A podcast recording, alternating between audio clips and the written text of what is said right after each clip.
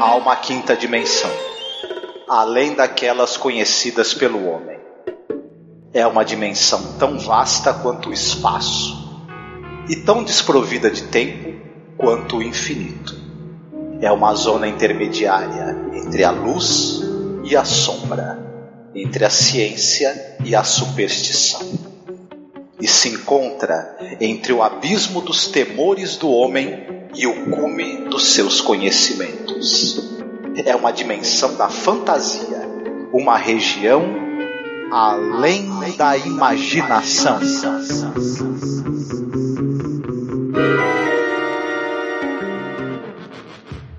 All right, what's the gag? Did this muttonhead put you up to it? You're the pitcher, huh? Big joke. Yak, yak, yak. Big joke. Oh, no, no, I'm not the pitcher. I'm Dr. Stillman. Though, of course, I have thrown baseballs in my time. That was before the war. Yeah? Which war? ah, here comes Casey now. He's the pitcher.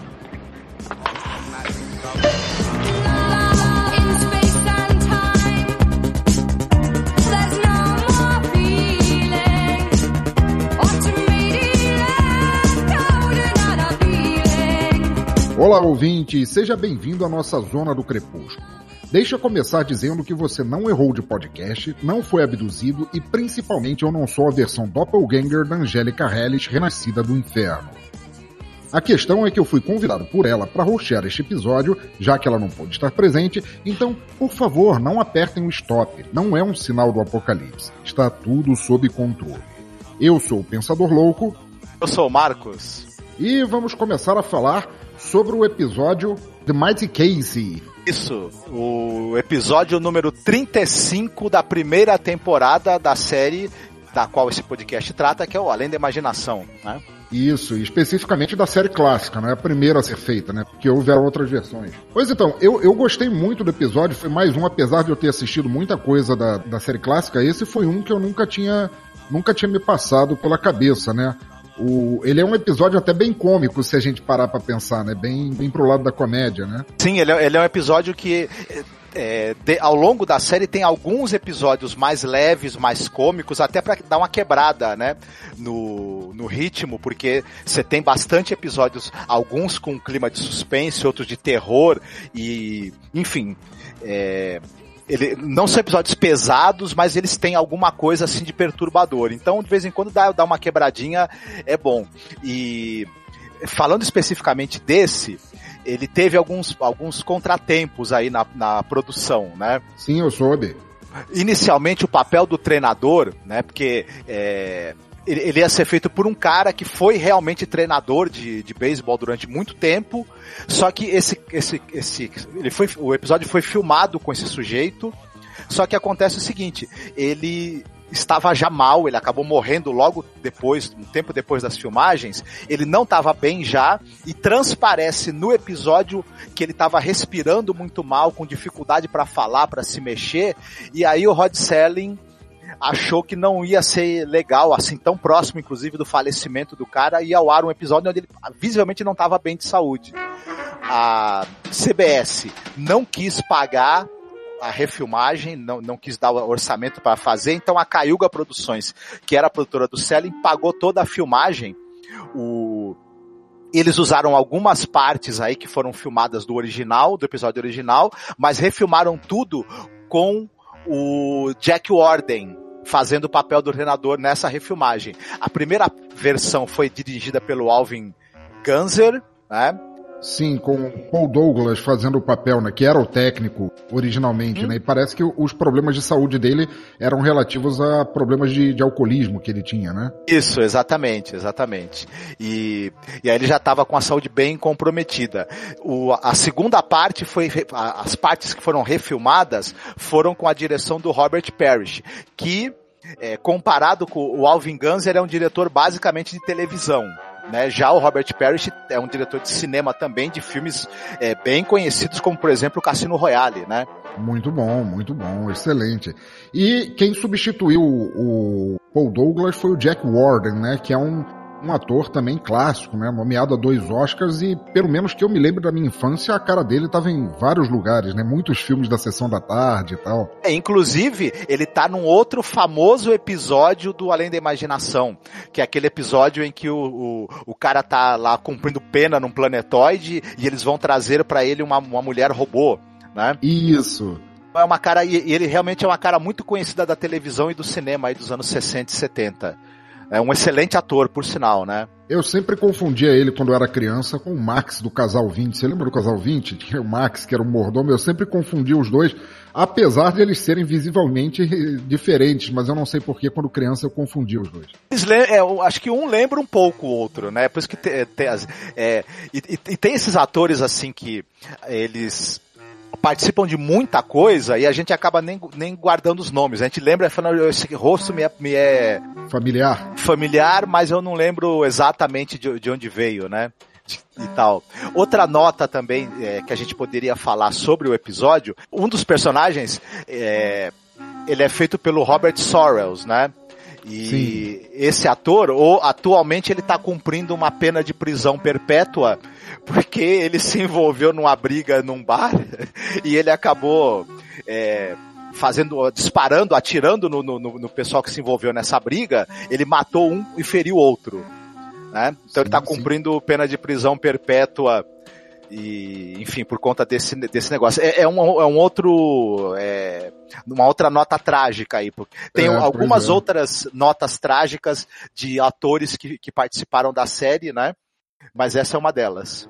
Essa é uma delas. Inclusive, ele, o, o último filme dele, na verdade, foi uma, uma, participação em série, foi nos anos 90, né? Ou seja, ele já está há bastante tempo. Ele até trabalhava bastante antes disso, mas ele já está há bastante tempo é, no Chilindró aqui. Infelizmente, é, a gente está tá levando isso na, de um jeito até meio leviano, mas é triste imaginar que um, que um episódio tão legal, assim, tão pacífico, tão, tão descompromissado com a realidade, teve tanta tantos contratempos assim por trás.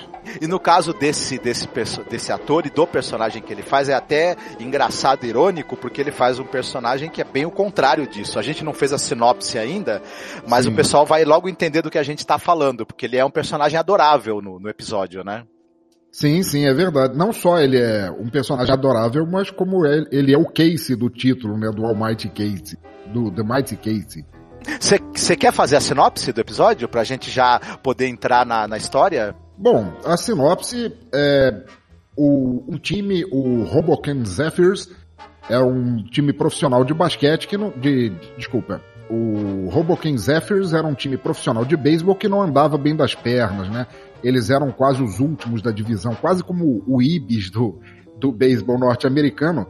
E basicamente a equipe que eles tinham um bando de perna de pau, né? O, o, o e o, o, técnico, como uma tentativa de, de salvar o, time, recebe um novo lançador, um pitcher, é, chamado Casey, que aparentemente resolve todos os problemas do time e alça o time ao estrelato, mas é, como sempre, no Além da Imaginação, tem alguma coisa estranha nisso. Exatamente. É, o, o que acontece é que esse, esse cara que chega, né, para ser o, o, o, integrar aí o time é trazido por um, por um, um senhor, né, que se apresenta como, como cientista e não como é, empresário, né, de, de jogador. Esse cara, o Casey, ele é um ele começa a jogar muito bem, né? Ele, ele, é engraçado que ele ganha a confiança do, do, do do treinador, porque ele faz umas bolas incrivelmente velozes e com trajetórias absolutamente impossíveis, né? Então, o cara, ninguém nunca viu aquilo, né? Exatamente. Ele é uma máquina, né? A gente já, logo de cara, quando, quando ele começa a fazer essas coisas fora do comum, e o cara fica muito entusiasmado, né, que vai poder contratá-lo e vai dar tudo certo, ele fala, só que eu tenho um problema, ele é um robô, ele é um experimento que eu tô fazendo, né? Porém, o nosso amigo, o McGarry, ele fala, ah, vamos tentar ver se dá, dá pra ter ele no time de qualquer jeito, porque ele fica muito animado com essa possibilidade, mesmo o cara sendo uma máquina. É, eu, eu acho muito interessante que a narração do início do Rod Serling, no, na abertura do episódio, isso é uma coisa que eu acho incomum é, no, nos episódios do, do Além da Imaginação, é que ele sempre tem aquela brincadeira de que aquilo é uma ficção, mas poderia ser real. E eu notei que na, na narração inicial do episódio ele fala que aquilo é basicamente uma coisa de imaginação. Ele já deixa claro assim que aquilo não tem a menor chance de ser realidade. E, e fica bem, bem evidente quando Quer dizer, é uma piada. Primeiro, o, o telefone toca, avisam ao técnico que vai chegar o case, e quando chega, chega um velhinho, bem velhinho mesmo, de óculos fundo de garrafa, ele acha que aquilo é uma piada, ele fala, não, o case tá vindo aqui. E o case, ele parece a princípio, eu, achei, não sabendo nada sobre o episódio, que ele era autista ou alguma coisa assim, porque ele é bem deslocado assim do mundo, chega até uma bola que, que tinha sido rebatida atingir a cabeça dele, ele sequer se desvia, né? Exatamente. Ele é feito pelo Abraham Sofire, que é um ator também é, de TV, né? De, de uma carreira bem, bem, bem longa, inclusive. Sim. E, e ele faz muito bem esse tipo do cientista meio alheio à, à realidade, né? Aquele cara totalmente focado nos experimentos dele. E a gente é, é, é engraçado ver essa coisa do, do, desse treinador que é um que, que é um cara do mundo do esporte, né? Um cara todo é, articulado, todo, todo é, até meio grosseiro até certo ponto, né? E, e esse cientista, né? Esse, esse, cara todo calmo, com esse jeito de, alheio a tudo, mas ele tá muito seguro, né? Muito confiante do, do que o jogador ali, o Casey, consegue fazer, né? Ele já sabe das habilidades da máquina que ele criou, né? Pois é, na, você comentou inclusive que os primeiros testes de lançamento que o Casey faz, ele atira uma bola rápida que chega a chegar fumegando na mão do, do apanhador, né? Ah, é claro, eles não tinham, é, não tinham efeitos especiais na época para descrever como era essa bola rápida no trajeto, ou como era a bola curva ou a bola lenta. Então, ao invés de mostrar o lançamento, eles mostravam a cara do McGarry e do Dr. Stillman. E eles é que acompanhavam a bola fazendo com as cabeças e era muito engraçado, porque a gente só podia imaginar o que, o, que o lançamento estava sendo, né? É, eles não mostram a trajetória da bola, não, né? Não tinha como fazer isso, mas é uma coisa engraçada. Além deles usarem a, a, a, virada de cabeça dos personagens seguindo a bola, tem a trilha sonora, né? A musiquinha que é colocada, a gente inconscientemente faz meio que o trajeto que a bola faria, né? Movido até pelo, pela maneira como, como é a música que toca. Isso é, é muito verdade. inteligente. Sim, sim, muito legal. Uma, uma forma de, de conseguir fazer a cena mesmo não tendo recursos dito recursos é, melhores para isso, né? Muito bom. Meio que acho que coloca a gente também nesse clima bem humorado do episódio, né? A gente vai comprando essa brincadeira que eles propõem. Mas eu sei que de, de, eles vão ter uma preocupação também, à medida que as coisas vão dando certo, de que tem uma liga de, de beisebol e tem regras, né? E as regras não preveem, claro, a possibilidade de você ter um androide, né? Um ciborgue jogando. E aí, mais pra frente no episódio, isso, isso vai gerar um problema para eles, né? Porque o, o, robô vai sofrer uma, uma avaria, né, ali do, durante um jogo, um jogo no, no qual eles estavam indo, inclusive, muito bem, Sim, é? é? mostrado é mostrado através de manchete do jornal para não ter que mostrar pedaços de todos os jogos, como acontecia muito naquela época. É, era um artifício muito usado em TV e filmes. O tempo era mostrado através, às vezes, de folhas de calendário. Nesse caso, foi em manchete de jornais, sempre mostrando como o Casey salvava o time, marcava muitos pontos e ganhava todas as partidas. Até esse momento é, divisivo de, de, de, águas assim no episódio no qual ele leva uma bolada muito forte na cabeça e tem que ser levado para o hospital. Exatamente. E aí é, lá ele é, ele é examinado pelo médico e o médico a princípio acha que não foi nada sério, que ele até que tá tudo bem com ele, só que na hora que o cara vai ver os batimentos cardíacos não tem, né? Ele Sim, não tem coração. Pulsação, ele não tem. Isso, exatamente. E aí começa o problema, porque o médico fala que ele vai ter que falar pro comitê, né? Olha, vou ter que avisar o comitê que esse cara não é, não é humano. E aí o pessoal, eles, tanto o dono do time quanto o técnico, eles já pensam, vixe, agora acabou a nossa festa, né? Agora, infelizmente, vamos voltar pra mediocridade que a gente era antes, né? Como é, mas eu achei, eu achei bem engraçado como eles levaram, como eles trataram isso, assim. Porque, primeiro, porque eles levaram o Casey para um hospital. Sendo que o técnico e o, e o criador do Casey sabiam que não era o caso. E segundo, porque eles falam pro, pro médico lá como se fosse a coisa mais casual do mundo. Olha, ele ele não tem um coração porque ele é um robô. Segundo o que o cientista fala, ele só existia há três semanas, né? É uma coisa engraçada, quando a gente começa a pensar sobre isso, é, esse episódio realmente ele é meio descompromissado com a realidade mesmo. Sim, ele tá sim. mais preocupado no, no, fim em fazer uma reflexão sobre essa coisa do, do dos sentimentos humanos. Porque é tão, tão estranho quanto eles levarem o cara pro hospital em vez de levar pra oficina, né? É, é o fato do médico falar para eles, olha, se colocar um coração nele, eu atesto que ele é humano e tá tudo certo, né? É, não, tudo é resolvido de uma forma muito simplista, assim. Não, se você tá dizendo que, que ele não tem um coração e por isso ele não tá vivo, se eu colocar um coração nele, isso resolve. Não, não, mas peraí, você consegue colocar um coração? Ah, eu garanto, isso é até bem fácil de se fazer. Cavalo tem coração, né? Sapo tem coração, enfim. Não é exatamente o coração que define se umas. E, e depois é claro que é um coração artificial que não faz a função que um coração é, humano faz e tudo, tudo mais. Então é, é, meio que a gente passa um pouco por cima disso, né? É uma e... metáfora, né? Uhum.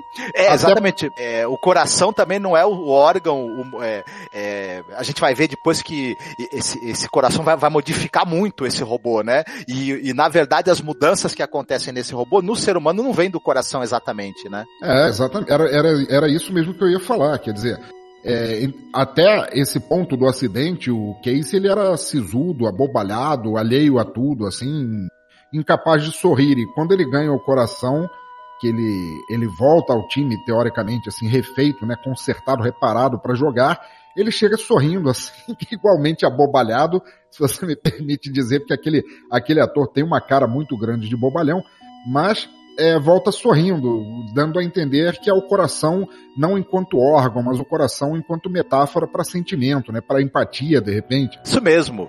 E aí é uma coisa engraçada que eles, é, quando ele volta, né, já com o coração novo e podendo, né, integrar a liga de, de beisebol sem problemas, né, é, ele fala pro, pro treinador que ele não quer, né, não quer mais jogar porque ele sabe o da superioridade dele, né, em, em relação aos Isso. outros jogadores, e ele não quer mais que jogar de maneira desleal, ele prefere usar essas habilidades que ele tem para fazer o bem, para ajudar os outros de outra maneira, né? E aí a gente logo percebe que ele começou a desenvolver sentimentos de empatia que ele não tinha antes, né? Pois então, o coração como metáfora, né? Ele evoluiu, quer dizer, ele chega, ele chega a jogar o jogo de retorno, mas ele joga muito mal, né? Ele joga bolas que qualquer rebatedor é, meia boca conseguiria rebater, o time obviamente perde o jogo, e quando o treinador vai confrontá-lo com isso, ele fala, não, agora eu tenho coração, eu acho que não é justo eu fazer isso com, com os oponentes quando eu sou fisicamente tão superior, não é justo eu castigá-los assim por uma coisa que não é natural, né, que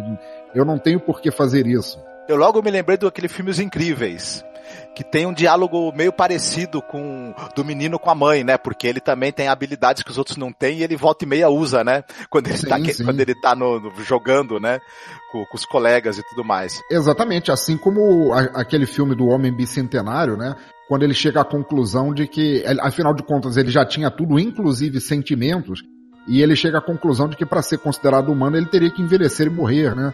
Era uma coisa que faltava para a evolução clara dele para ele se tornar aceitável como humano. Uhum. A gente pode, pode é, fazer um paralelo também com o Data, né, do do, é... do, Star Trek, sim. isso, certeza. isso, da nova geração, que ele também tem essa busca por primeiro uma busca por, por é, imitar os sentimentos humanos para poder parecer mais humano. Só que a gente começa a perceber que ele aos poucos ele vai introjetando isso e realmente esses sentimentos começam a ser espontâneos nele, né? É uma Exatamente. coisa muito bonita quando a gente vê a evolução desse personagem, né? É, o, outro paralelo que eu fiz é aquele filme She, ela, não sei se você chegou a ver esse. Sim, sim. Do, que é um programa de computador que ele é criado para ser a companheira do seu, do seu dono, do seu usuário, e ela se torna tão evoluída ao ponto que ela não se contenta a amar apenas a ele, ela logo está amando todo mundo, e logo depois ela ascende até mesmo a isso, né? Ela ascende ao infinito, por assim dizer. Sim, ela transcende de, é, é, essa coisa até do indivíduo, né? De ser o indivíduo, é uma coisa muito interessante mesmo. É, eu lembro também do agora já estou viajando nessa, né, né, nessa, nesse conceito e vou, vou, longe, o Ghost in the Shell, né? A Major, Com ela certeza. também escolhe é, ampliar a, a, consciência dela para algo que transcende mesmo o corpo, e vida, morte, algo também muito interessante. Pois então, é, eu acho que é até um, um, um take diferente nesse lance de, de robôs que de repente ganham sentimentos, porque a, a, ficção, de maneira geral, independente da mídia em que ela é apresentada, ela, ela raramente tem essa, esse olhar. Normalmente ele tem, ela tem aquele olhar de a máquina vai se tornar, vai ganhar sentimentos e como tal vai se tornar uma pequena tirana, né? Vai querer dominar, vai se sentir superior. Mas como o próprio cientista diz logo no início, que aliás é uma coisa muito engraçada, né? Que ele era o segundo robô que ele tinha construído. o primeiro robô que ele tinha construído era uma, é, basicamente era um robô esposa, que era uma excelente cozinheira, né? Uma ela era expert em economia doméstica e que ele tinha ganhado trinta e tantos quilos e teve que desmantelá-la porque não conseguia parar de comer a comida dela. e que ele tinha criado o Casey e que em todos os aspectos ele era um super-homem, ele usa a palavra super-homem. E não deixa de ser, porque eles pegam justamente o outro lado desse espectro, né?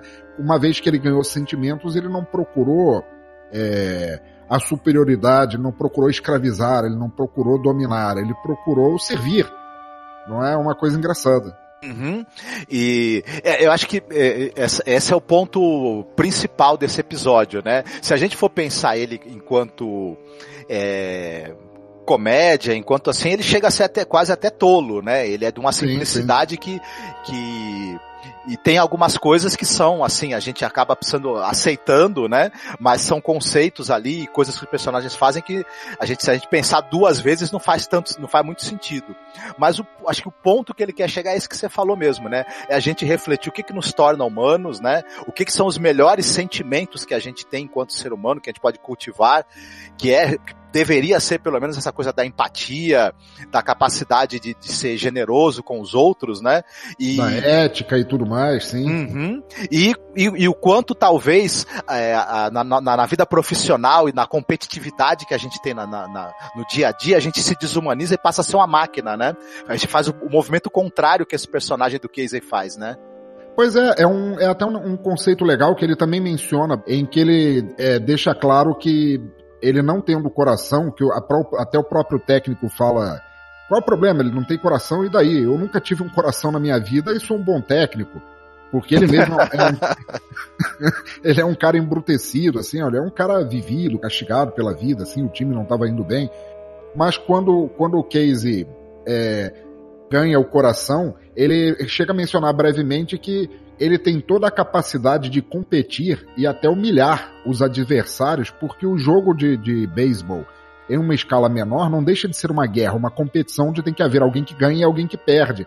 Mas ganhando sentimentos, em vez de continuar perseguindo o papel do que ganha, tendo que isso seria fácil para ele, afinal ele é um robô, que ele preferiu o outro caminho, né? o caminho justamente da ética, da empatia, de, de não precisar é, esfregar na cara de todo mundo uma coisa que ele era superior e simplesmente ser bom. Uhum, você tem toda a razão. Se a gente fizer um paralelo no esporte mesmo, a gente andou tendo aí uma série de, de questões aí de doping relacionado com, com, com equipes lá da Rússia, por exemplo, né, e de, de, outros locais. Quer dizer, é o cara que ele se desumaniza, ele, ele é, faz coisas que vão ser, inclusive, muito, podem ser muito prejudiciais para a própria saúde dele a, a médio e a longo prazo, né? para ser campeão, né? Então vale é um vale tudo, uma disputa em que o cara vira realmente uma máquina, uma coisa, né? Exatamente, é... uma máquina de guerra. Uhum. E até, até porque essas as competições assim, envolvendo as potências, elas nunca deixam de ser uma, nunca deixaram, infelizmente, de ser uma guerra de propaganda de quem é mais poderoso, mais rico e quem tem o, é, o povo mais capaz, etc, né? Sim, sim, verdade, verdade. É, eu acho que é, bobo enquanto comédia, tolo enquanto comédia, como você mesmo disse, é, o episódio ele dá muita reflexão, né? Que é o que faz com que Além da Imaginação seja tão apaixonante sempre de assistir, que mesmo numa premissa tão, tão simples assim, você consegue trazer reflexões importantes para a vida de cada um. Sim, e ele é um episódio bem, bem feito, bem conduzido, divertido. A gente acaba, eu não sei, não sei você, eu pelo menos eu não senti assim é, muitos problemas em relação a partes dele terem sido re, refilmadas e depois remontadas e tudo. Para mim ele flui é, sem, sem muitos problemas, né? É assim, uma outra cena, assim, brevemente, com relação à, à iluminação, tem o corte, você nota que está um pouquinho mais claro e mais.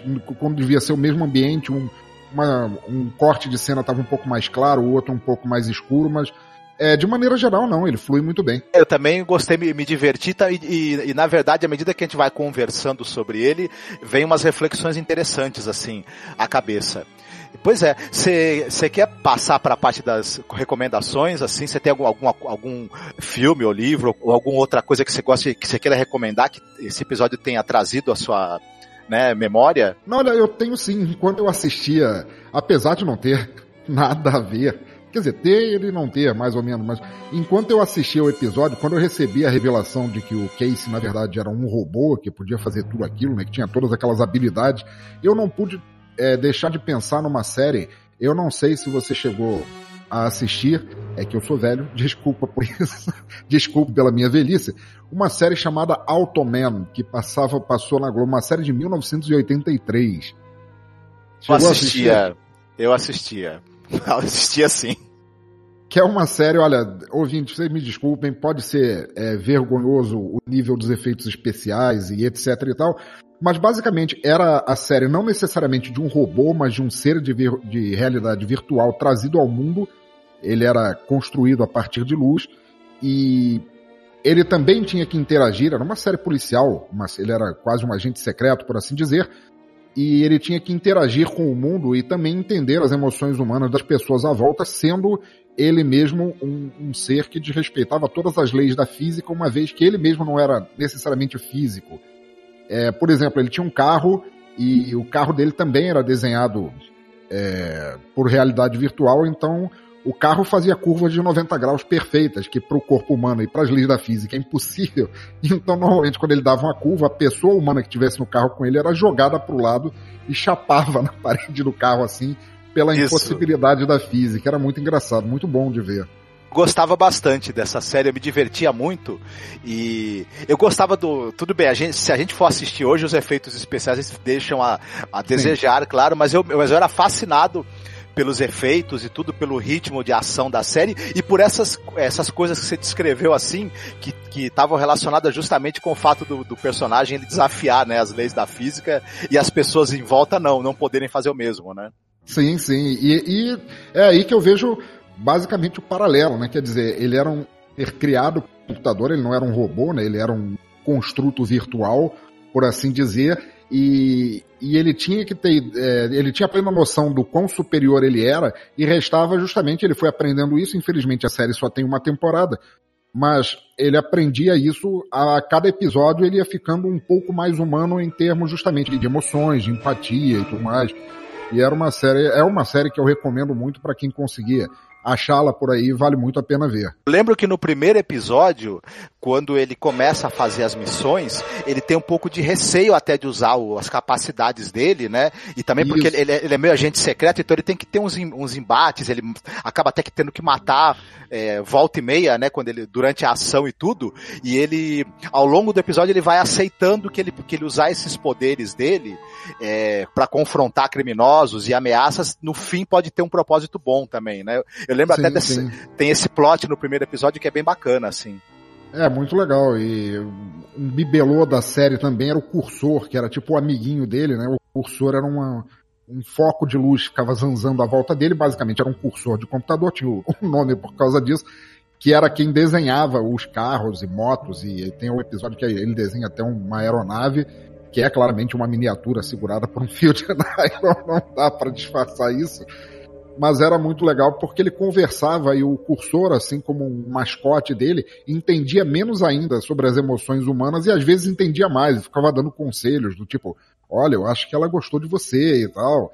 Não, cursor, claro que não, do que, que você tá falando? Sabe, eles tinham esse, esse embate assim que tem entre, entre parceiros, assim, era muito, muito interessante a série. Era bem legal mesmo, viu? Bem, bem interessante. E você, Marcos, tem alguma recomendação? um mangá chamado Pluto, que é um mangá do cara do. É, desenhado pelo. escrito e desenhado pelo Naoki Urasawa, que é o mesmo cara que fez o 20th Century Boys, Monster. E esse. esse Olha, me fala porque eu não conheço, não. Eu sou um zero à esquerda. Pra... 20th Century Boys, você já deve ter ouvido falar que. Já ouvi falar assim.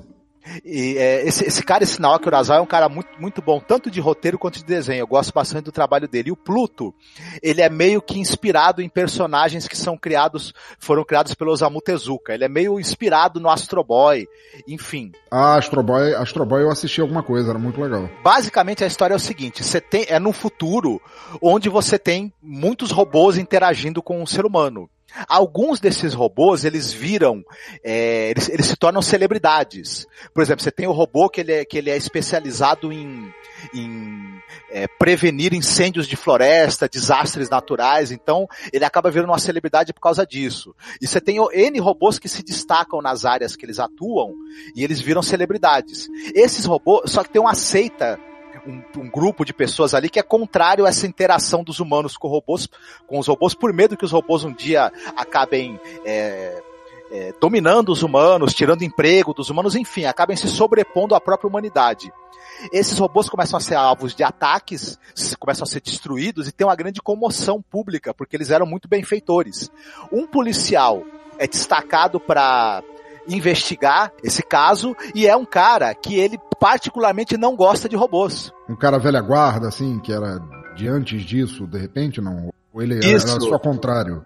Isso, ele, ele, ele, ele, era um cara que ele, que ele, é um, ele tem uma certa idade anterior a, aos robôs estarem tão. E, e, ele não gosta, por N razões pessoais dele, ele não, é, não, não, é, não gosta de robôs. Mas ele acaba tendo que pegar a investigação. E é uma série muito interessante, muito, muito bem é, escrita muito bem desenhada. Eu não, não vou dar mais detalhes porque começa a entregar coisas da trama, mas vale a pena. E rapidinho, só uma, uma segunda. É, é, é, uma, é a série que só teve uma temporada, é uma série, se eu não me engano, que é de 2013, chamada Almost Human. É uma série ah, que. Ah, é eu assisti, muito legal. Uhum. É uma série que é com Cal Urban Isso.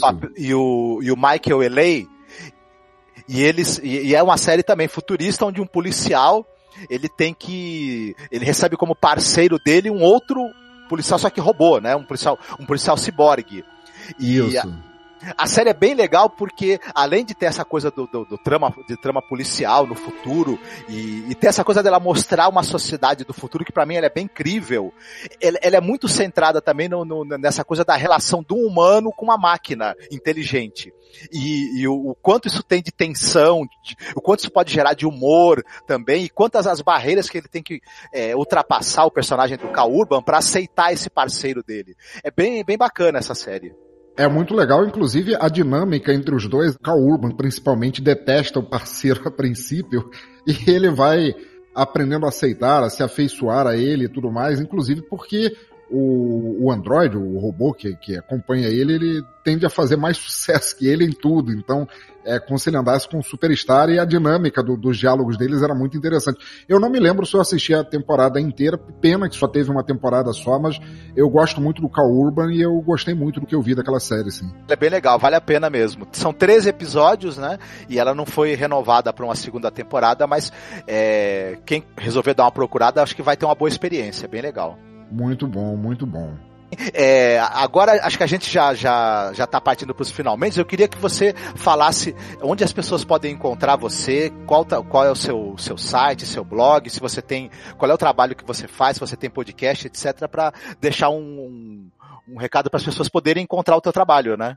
Opa, muito bom. É, primeiro eu queria dizer que foi uma honra é, voltar aqui ao ao Masmorra Cine não só, não só voltar, mas ser, ter sido convidado para hostear. Eu, eu acho isso tão difícil de fazer é, num, num podcast que eu admiro tanto. E Ouvintes, se vocês quiserem me conhecer, eu sou responsável por cometer o Teatro Escuro do Pensador Louco. Vocês encontram em www.pensadorlouco.com e lá eu produzo quatro podcasts, um falando sobre músicas nunca lançadas e artistas nunca lançados no Brasil, ou às vezes artistas do próprio Brasil que não receberam ainda o, o, respeito merecido. Eu tenho um podcast de audiodramas de autores em ascensão em que a gente faz a narração e ambientação de alguns contos bem legais. Eu tenho um podcast sobre filmes que nunca foram lançados no Brasil. A Angélica, inclusive, participou do especial, que é o, desse podcast, que é o Necrofilmicon, e um outro podcast ali em que a gente às vezes só se junta numa sala e fala qualquer coisa e às vezes saem coisas boas, às, às vezes não. Quem quiser me encontrar nas redes sociais é arroba Teatro Escuro no, no Instagram, é arroba Pensador Louco no Twitter e Facebook não tenho mais porque me dava gastrite aquilo. E espero vocês lá. Legal, legal. A gente, eu e a Angélica, você pode encontrar a gente no masmorracine.com.br com o, o episódio o, o Cine Masmorra, né, que a gente fala sobre cinema alternativo, sobre séries de TV, inclusive o, a série clássica do Além da Imaginação e também sobre a série nova que está sendo lançada aí sobre a batuta do Jordan Peele. Então, acesse lá para conhecer o trabalho da gente também. Olha, acessem mesmo que eu acompanho todos os episódios desde que eu conheci e olha, vale demais a pena. E eu quero agradecer você pela sua ajuda, pela, por você ter rosteado, porque é o seguinte, eu sou péssimo, viu? Eu pra rostear, não sei se você percebeu que não ia dar muito certo, mas você foi muito bem, viu? Muito bem mesmo. Muito bem nada, eu tô tremendo na base desde que o episódio começou. E não precisa agradecer nada, foi uma honra profunda, foi um privilégio estar aqui e precisando é só estalar o dedo que eu apareço. Muito bem. Vocês, nossos ouvintes, é, não deixem nunca de ouvir o coração de vocês, né? De, é, no, fluxo que o coração de vocês emana de empatia, de bondade, de generosidade, é, a capacidade de se colocar no, no lugar do outro e olhar para ele. Não bloqueiem esse fluxo de bons sentimentos que o coração de vocês tem e não se tornem máquinas. Ah, lembrando do que diz o, o Chaplin no, no, discurso famoso do filme O Grande Ditador, vocês são pessoas, vocês não são máquinas, não se tornem isso. Pois é. Fiquem bem, se cuidem. Vamos aproveitar que todos nós nascemos com a capacidade de ter empatia, sentimentos e vamos tentar usar isso proveitoso em vez de em benefício próprio de vez em quando, né? Que também não dá. É verdade. Fiquem bem, se cuidem e até a próxima. Até.